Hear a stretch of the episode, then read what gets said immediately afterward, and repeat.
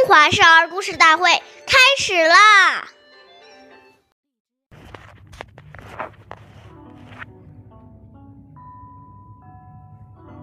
岁月易流逝，故事永流传。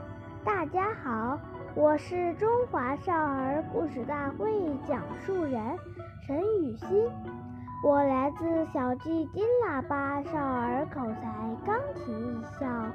今天我给大家讲的故事是《悬梁读书》第二十七集。东汉时，有个叫孙敬的年轻人，他从小就很有志向，一直坚持刻苦读书。每天晚上，孙敬都读书到很晚，可是读着读着就会感到很疲倦。时常忍不住打瞌睡，从而降低了读书的效率，耽误了不少时间。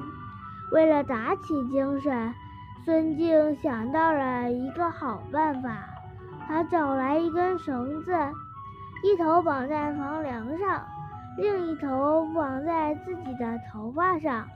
这样，当他读书感到疲倦、打盹时，只要头向前一低，绳子就会猛地拽下他的头发，疼痛会使他一下子清醒过来，继续读书。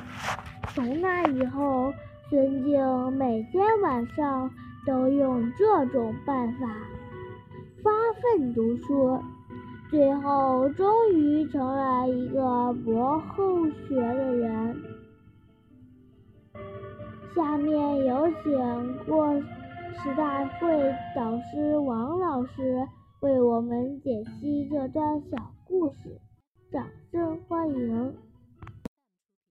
好，听众朋友，大家好，我是王老师，我们来解读一下这个故事。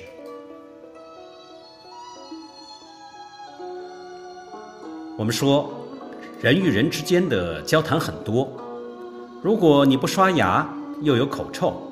那别人还没跟你交往，就已经对你有所轻视，而不愿意靠近你。所以，当别人有意躲着我们时，先不要责怪别人，要先反观自照，看看自己是不是在这些礼节当中有所缺失，才造成别人对我们有反感。培养良好的卫生习惯，离不开日常具体事务中的行为的约束。和训练都不是靠短时间内的说教便能凑效的，因此要持之以恒，通过不断的训练和巩固，使之习惯成自然。好，感谢您的收听，下期节目我们再会，我是王老师。想参与讲故事的同学，请关注我们的微信号“微库全拼八六六九”。幺二五九。